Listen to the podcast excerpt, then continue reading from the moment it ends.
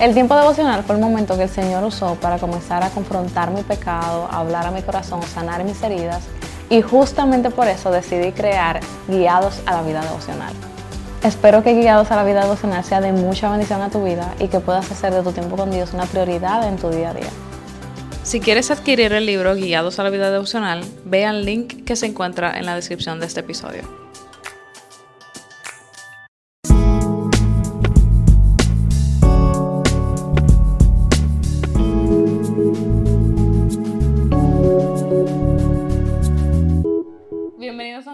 Más de Guiados Podcast. Hoy tenemos otra vez a Fausto con nosotros. Aprovechamos realmente de que ya él estaba aquí para poder fundir más con otro tema que realmente yo entiendo que es sumamente importante y que yo veo que hoy día está como que muy, muy de moda, se pudiera decir. Como que está muy latente y es el Evangelio de la Prosperidad y cómo afecta nuestra fe. Realmente yo entiendo que yo crecí eh, con varios, varias enseñanzas sutiles que realmente yo creí como verdaderas. Y después del tiempo fue que me di cuenta como que eran enseñanzas de la de prosperidad. Y yo me di cuenta del daño que me hicieron. Justo porque yo estaba estudiando la Biblia y me topé con un versículo en el que Pablo estaba diciendo que cualquiera que predique un evangelio distinto al que ellos estaban anunciando, al que Jesús nos había dejado, o sea, era básicamente eso, un evangelio diferente. Entonces, eso me llamó mucho la atención de cómo uno pudiera estar creyendo que uno está siguiendo el Evangelio de Jesús y quizá está siguiendo un Evangelio diferente. Entonces, yo quería como tener esa, conversación contigo. O sea, ¿cuáles tú crees que son los daños que hace nuestra fe el Evangelio de la Prosperidad? Sí, lo primero es que quizá, no que quizá, lo primero es que deberíamos de dejar de llamarle Evangelio de la Prosperidad. Ok. Porque por, eso mismo que tú dices, eh, cuando tú predicas otra cosa, diferente a lo que realmente es el contenido de, las escrituras, eh, no es el Evangelio. El, evangelio. Y una de las cosas que, incluso dice Pablo en Gálatas 1.8, que hasta un ángel que venga y le diga anatema o maldito. Anatema es una palabra que hemos prestado desde, desde el griego. Entonces, una de las primeras cosas es dejarle de llamar eh, Evangelio, de, la Prosperidad. Eh, yo he visto mucho el daño que, el daño que hace, especialmente en mis, en mis años de pastor, y quizá esto no se ve, eh, quizá mucha gente no sale a la luz con, con, esto, pero hay personas que incluso le causa daños, daños emocionales, porque toda la estructura no solamente está basada en lo que tú puedes dar, sino también en cómo tú te tienes que someter. Y, ahí empieza, empieza el peligro. En culturas que son netamente o, digamos que 100% de este falso evangelio o de esta falsa enseñanza, que es que no solamente empiezan con el tú me da, tú le das a Dios y Dios te va a devolver, lo cual es una idea totalmente falsa, sino el que tú tienes que someter cautivo todo tu pensamiento al líder. Literalmente. En el momento en que lo que sea te diga que tú tienes que someter cautivo tu pensamiento al líder, aunque no te pida dinero, huye. es como que básicamente, o sea, tú tienes que tomar como cierto, verdadero y como ley todo lo que dice el líder y tú no tienes como la, el chance ni de cuestionar, ni de argumentar, ni de, ni de preguntar por qué las cosas se hacen como se hacen. Y yo entiendo que de ahí es que viene también el hecho como que tranca el cerebro en una habitación aparte y la fe la pone en una habitación diferente. Yo digo que deja el cerebro en la puerta antes de entrar al templo. Exacto. Entonces al final eso también nos afecta, porque uno nota como que, o sea, uno no está afirmando su convicción en lo que la Biblia dice, sino en lo que uno, uno cree que dice porque el líder lo dice. Claro, no, y, si tú te fijas, un sistema bien organizado, no es una cuestión a lo loco. Eh, no es simplemente yo llegué y, eh, y puse mi dinero, es que eh, desde, el, desde el inicio hay toda una estructura para que tú dejes de pensar piensen por ti, pero también para que tú pongas la palabra de Dios a un lado.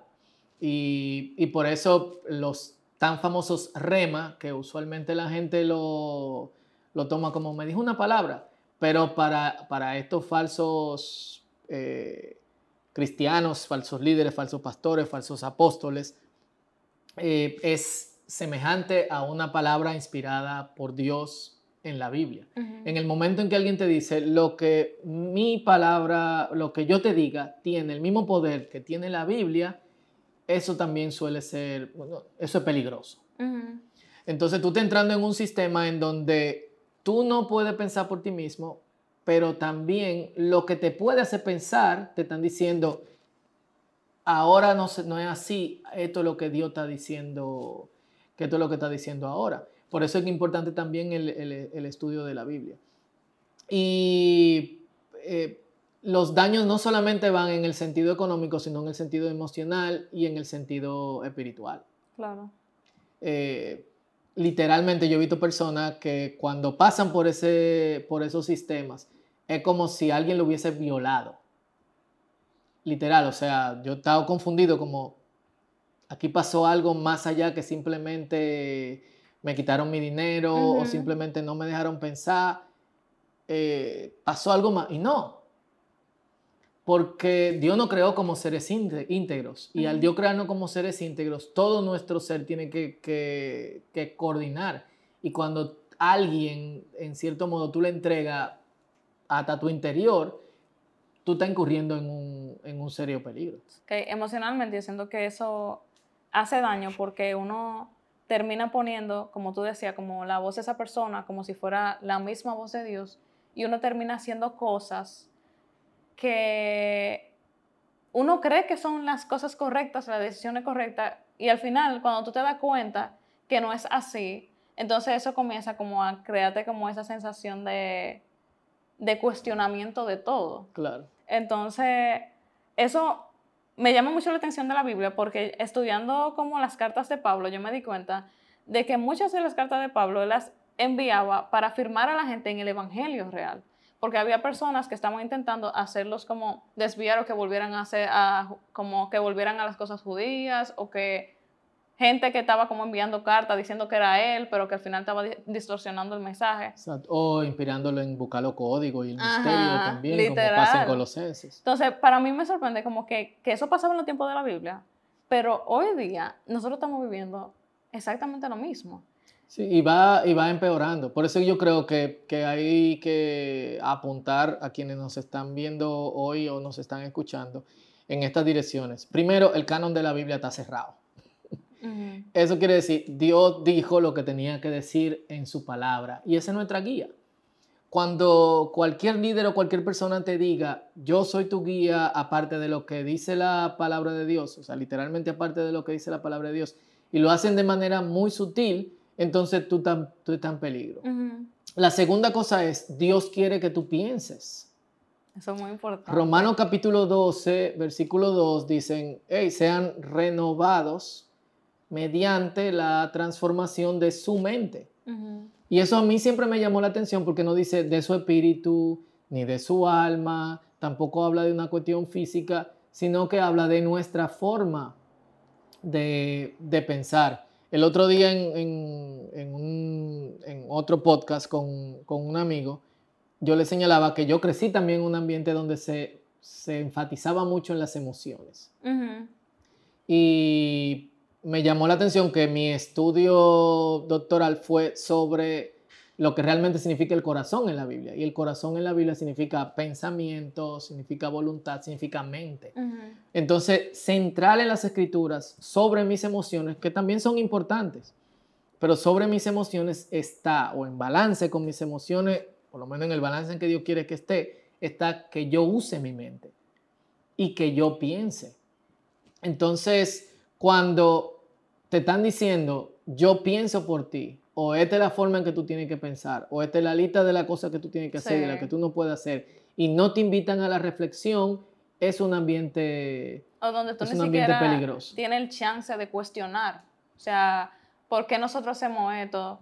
la Biblia dice, porque a mí me pasó eso en un momento, o sea, por si la Biblia dice esto acerca de la palabra, ¿por qué nosotros lo hacemos completamente diferente? Pero entonces, como que al no recibir respuesta, eso fue como lo que me comenzó a llamar como el botoncito de alerta, como que aquí hay algo que no, que no está funcionando. Aquí algo no me cuadra. Sí. Y, y entonces la tercera cosa es, hay cristiano rico y hay cristiano pobre. Está bien ser pobre. Porque una de las cosas que te vende el falso, esta falsa enseñanza de la prosperidad, que me rehuso llamarlo falso, eh, eh, evangelio, ni siquiera al lado de la palabra falso, es que Dios no quiere que tú seas pobre. Sí. Y si tú eres pobre, tu relación con Dios no, no está, dando, no está dando fruto. Yo creo que no hay nada más antibíblico que, que eso. Especialmente porque... ¿eh? O el sufrimiento, que dicen que el sufrimiento no viene de Dios. No viene de Dios. Eh, lean, lean la Biblia. O sea, una de las cosas que nos indican más los escritores del Nuevo Testamento en sus cartas es el sufrimiento es parte de nuestro curso como creyente. De hecho, el sufrimiento es parte de nuestro entrenamiento hacia la, hacia la santidad. E incluso habla en la carta de Santiago con respecto al maltrato a hermanos que son pobres para tratar mejor a hermanos que son ricos. Santiago dice, hey, ustedes están mal porque cuando alguien entra a su congregación que tiene dinero, ustedes le dicen al hermano que no tiene, que apenas tiene con qué vestirse, siéntate en el piso y usted venga, siéntese aquí. Entonces, ya desde las escrituras nosotros vemos no solamente que hay cristianos pobres y hay cristianos ricos, existe la posibilidad porque el pobre estaba ahí, sino también no debemos hacer acepción, de, acepción de personas. Y la cuarta cosa es también que te dirigen a todo lo que motiva los apetitos de tu carne. Entonces no hay nada más incongruente con las escrituras que yo decirte, eh, Dios te puede dar un nuevo carro. Ah. Tú vas a viajar por el mundo. Tus Tú ropas, no sé cuánto eh, vístete mejor, porque los hijos de Dios no se visten, no se visten así. O sea, nos están dirigiendo exactamente a todo lo que nos dicen las escrituras. Nosotros no debemos de prestar la atención que son las cosas de este mundo. Nos fijamos en pasajes tan sencillos como los, los sermones iniciales de Jesús, el sermón, de, el sermón del monte. Señores, no se preocupen ni qué van a comer mañana, ni qué van a vestir cuando ya tú le estás diciendo a una persona que no te preocupes, obviamente tú sabes que la mayor parte de la audiencia de Jesús eran gente pobre. Pero también va hacia quienes tienen dinero en el sentido de que la gente siempre tiene ansiedad por tengo dinero suficiente para el mañana. Entonces está hablando en, en esas dos direcciones. O sea, Dios tiene cuidado de ustedes u obviamos pasajes como el del pobre joven rico, que Jesús le dice, vende todo lo que tú quieres, vende todo lo que tú tienes y dáselo a los pobres. Que una vez me tocó en un congreso que estaba en otro país, eh, alguien que se subía a motivar las ofrendas, y esto es un consejo a los pastores que nos están escuchando o los líderes, que no son de una línea de prosperidad, pero cuando tienen eventos, llaman a personas que motiven las ofrendas porque necesitan dinero. Apriete su fe, deje su falta de fe y confíe en Dios. Y si no tiene fe, suelte eso y no haga ningún evento. Así que agárrese de ahí. La persona que estaba hablando dijo, realmente le voy a dar un rema al día de hoy. Lo que este pasaje dice no es vende todo lo que tiene y dáselo a los pobres, sino vende todo lo que tiene y tráemelo. Yo me quedé como... ¿Y qué fue? Que nosotros vamos a ver qué hacemos con los pobres. Entonces el tipo distorsionó la palabra de Dios para que la gente ofrendara y la gente no solamente daba dinero, que empezaba con sumas cuantiosas en dólares, sino que también la gente ponía sus celulares, computadoras, sus relojes, eh, llave de carro, etc. O sea, el tú llegar a la distorsión de, de las escrituras para colectar unas ofrendas es fuerte. Y aquí voy en una dirección que quizá no es muy agradable. Mucha gente considera a estas personas hermanos en Cristo. y no sé, estando en la posición, no sé si esta es la posición de Cristi, eh, yo como su invitado soy yo que lo estoy diciendo. Pero en el momento en que pastoreando yo vi el daño que estas enseñanzas le hacían a las personas, fue en el momento en que yo dije, yo no puedo llamar a esta gente hermanos. No puedo llamar hermano. Yo no puedo llamar cristiano a una persona que va tan lejos como para distorsionar la palabra de Dios en orden de conseguir dinero. Yo no puedo llamar hermano que va tan a una persona que va tan lejos como para oprimir y manipular a una persona emocional y espiritualmente en orden de sentirse superior. Y yo no puedo llamar cristiano hermano a una persona que de alguna u otra manera necesita otros que lo protejan para que, como es muy alto, muy grande, no se acerquen a él. ¿Cuál es la enseñanza de las escrituras? ¿Ustedes quieren ser el más grande? Sirvan. A, sirvan a los demás. ¿Cuál es la enseñanza de las escrituras? No es ostenticidad en la ofrenda, sino yo dar de, corazón. ¿A quién yo puedo llamar hermano? A quien puede ayudarme a pensar como, como también dicen, dicen las escrituras. Entonces, una posición que tanto yo como mi familia hemos adoptado y que no imponemos de ninguna otra manera porque la gente tiene que pensar libremente es, yo no considero esas congregaciones cristianas, sino que la considero sectas. Ok. Y y bueno, por ahí habrá personas que utilizan esos métodos y son realmente buenos hermanos, pero hay personas que se diluyen y se sumergen en esos métodos, a eso que yo me estoy refiriendo, refiriendo específicamente. Y es triste como más y más personas van detrás de eso. ¿Por qué, tan, ¿Por qué más y más personas van detrás de eso? Claro, tú estás motivando lo que su carne quiere. Claro en vez de motivar lo que, lo que la palabra quiere que nosotros queramos. Sí. Y también yo siento que algo que, que va muy ligado con eso de, de, la prosperidad es el hecho de que, tú lo mencionaste, engrandecen tanto al líder y siempre hay como algo de honrar al líder y como hacer ver a esa persona como mucho más alta, que a veces se podría caer en la idolatría. Yo entiendo que es como poner la mirada en esa persona y entender que esa persona es como que la que está por arriba de nosotros, aún por encima de Jesús. Todo lo que esa persona es válido, lo que esa persona dice es válido, pero realmente eso yo entiendo que lleva a dos errores, porque al final esa persona que se está tratando de poner por encima de todo es un humano, que no merece en absoluto nuestra devoción como si fuera un Dios. Y también el hecho de que no nos permite ver, o sea, ¿cómo lo digo? Como se ve como si fuera un, una persona endiosada, no se puede cuestionar, no se puede como ver los errores, pero tampoco se pueden confrontar los errores de esa persona. Entonces yo entiendo que es muy delicado porque incluso Pablo confrontó a Pedro en un momento y él le dijo, tú con los gentiles eres una gente, pero con, la, con los judíos tú eres otra. Entonces, Por eso mismo de la acepción de personas. Exactamente, entonces como que si entre ellos mismos se daban el chance de confrontar para volver a poner la mirada en Jesús, cuando nosotros no tenemos chance ni de cuestionar, ni de que a esa persona se le confronte su pecado, yo entiendo que eso también es un llamado de alerta. Eso, claro, es, es, sumamente peligroso. Y quiero dirigirnos también a quizá algo que uno no nota mucho, pero hay congregaciones que no se llaman necesariamente o no predican necesariamente un evangelio de la de la prosperidad, pero en su medio no admiten personas de otras clases sociales. Y eso también es prosperidad. Claro. Y, tenemos que tener mucho cuidado en el sentido de que las congregaciones tienen que ser espacios abiertos para personas de toda clase social que quiere escuchar la palabra de Dios.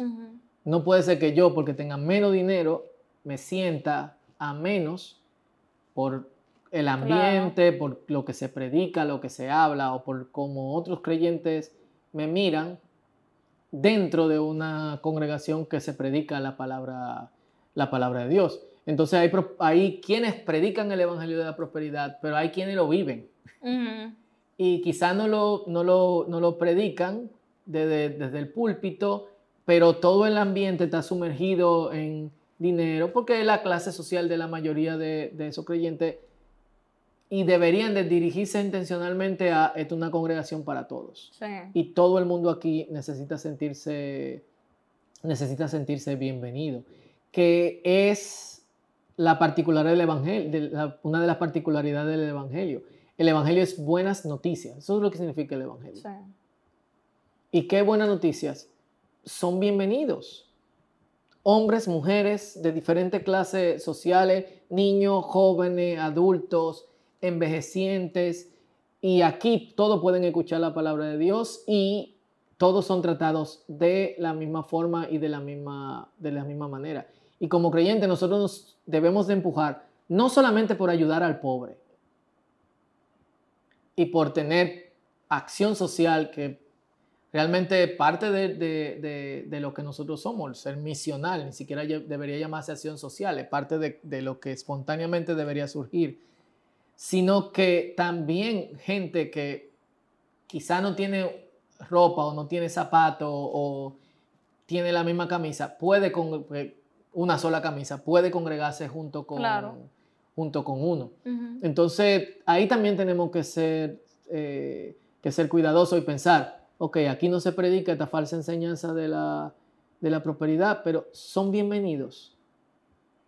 Gente que quizá no maneja los carros que aquí se manejan, o no se visten como nosotros nos vestimos, o no ganan lo que nosotros no, eh, nos ganamos. Se pueden sentar en cualquier lugar o se sientan atrás. Es algo que, que también nosotros tenemos que analizar y es un llamado a los pastores, a los líderes. Todos deberían de sentirse bienvenidos ahí. Sí, yo entiendo como que esto es como una buena oportunidad también para uno analizar si nosotros hemos adoptado como esas creencias. Eh, porque al final es como tú dices, o sea, esas enseñanzas lo que hacen es que nosotros hagamos como una exaltación a nuestra carne, aún como que decir ser cristianos, pero aún así viviendo como bajo nuestro propio deseo, nuestros propios, nuestros propios anhelos. Entonces, como que quizá analizar si nosotros estamos llevando ese estilo, aún diciendo que vivimos para Jesús, en el aspecto de nosotros estamos detrás de, o sea, ¿cuál es nuestro anhelo más grande? Nuestro anhelo más grande son las posesiones, son el carro que nosotros queremos que Dios nos dé, la casa que queremos que Dios no, nos, nos permita comprar, o es realmente Cristo. Entonces, también yo entiendo como que hay que ser cuidadoso porque hay un- otra línea de, de cristianos que dicen que los ricos también son del diablo. Exacto. Por eso aclaré desde el principio, ser rico no es malo, ser pobre Ajá. no, eh, no es malo. O sea, nosotros tenemos que entender que hay gente que tiene dinero Sí. y tiene un estilo de vida que su dinero puede, puede aportar. Como persona pobre yo tengo que entenderlo. Ahora, los ricos también tienen que entender a quienes somos Claro. pobres y no tenemos la cantidad de dinero que, eh, que ellos tienen. Es ese balance y el no señalar a la insistencia en posesiones, que al final son ídolos. Ujú. El Señor mandó al, po- al pobre joven rico a que vendiera todo lo que tenía, pero él no lo hizo con Mateo. Sí. Él no le dijo a Saqueo, eh, vende todo lo que tú tienes. De hecho, Saqueo dijo, yo voy a devolver lo que yo tomé, pero no es, eso no era todo su dinero. Sí. No tenemos ninguna evidencia de que Mateo entregó todo su dinero. Había mujeres que patrocinaban el ministerio de Jesús. No tenemos evidencia de que esas mujeres dieron todo su dinero a, a los pobres. ¿Por qué? Porque en su caso no eran ídolos. Exacto. Pero tampoco vemos a Jesús motivando las ofrendas. o en, sobreenfatizando en, en eso. No, y me recuerda eso mucho, por ejemplo, lo de la cuando él hizo lo de la multiplicación de los panes y los pesos. O sea, él no pidió de que traigan todo lo que tienen para yo poder darle comida, sino que él mismo, entre lo que ellos tenían, fue que Dios hizo el milagro. Exactamente. Que, que de hecho eh, puede ser un milagro entre nosotros mismos hoy. ¿Qué hay entre nosotros? Y cómo eso puede, puede multiplicarse. Y al mismo tiempo, cómo nuestras congregaciones también pueden ser espacios en que nuestros hermanos que tienen menos recursos son apoyados, son apoyados médicamente, son apoyados en sus estudios, son apoyados también en, eh, vamos a construir eh, la casa. Sí. Vamos a ayudarlo a que se mude en otro sitio, vamos a abrir la puerta para que tenga otro, otro trabajo, sin que eso sea, eso es la voluntad de Dios para, para tu vida, sino es como, esto es lo que queremos para ti, porque somos una comunidad y tenemos todas las cosas en común. Como que yo entiendo que con eso que tú dices, como que no debería ser para nosotros como que alguien nos tenga que motivar a, cuidar de, la comunidad, sino que como cristianos eso tiene que ser parte de nosotros, ese deseo de, poder ayudar a los otros, porque al final entendemos de que el Señor suple nuestras necesidades, de que el Señor tiene cuidado de nosotros y de que, por ejemplo, en Hechos se veía que la, la iglesia compartía todo y decía como que ellos tenían todo en común y que ellos compartían todo entre sí, todo, como que no había, nadie decía que era suyo lo que tenía. Y no había un necesitado entre los creyentes. Entonces, por eso yo creo como que esto es bueno para analizar si quizá donde nos estamos congregando tienen una doctrina sana y se está predicando el Evangelio de verdad, pero también nosotros analizar quizá con qué motivación estamos buscando a Jesús, si realmente lo estamos buscando con la motivación de de que Él me prospere, me bendiga. Eh, si hay ídolos en nuestro corazón, como las pertenencias, las cosas, como que un llamado a un análisis interno, a ver dónde está nuestro corazón y ver si realmente nosotros hemos entendido el mensaje del Evangelio y por qué nosotros estamos siguiendo a Jesús. Porque al final, nosotros estamos aquí literalmente para dar gloria a Dios que el Evangelio, para que más personas puedan acercarse a Cristo y que yo no puedo, ser como un gato. Yo escucho una cosa y se me olvida. Para darle la gloria, estamos aquí para darle la gloria a Cristo. Estamos aquí para darle gloria a Dios y como estábamos hablando ayer en, en el discipulado, eh, como que al final Dios nos dio vida eterna, ya nosotros lo estamos viviendo desde aquí y eso debe de impactar cada mínimo aspecto de nuestra vida. O sea, cómo nosotros vivimos en cada, mínimo, en cada mínimo aspecto. Y es un punto de análisis importante para saber qué yo estoy buscando. Estoy hablando de la multiplicación de los, de los panes en el relato de, de Juan.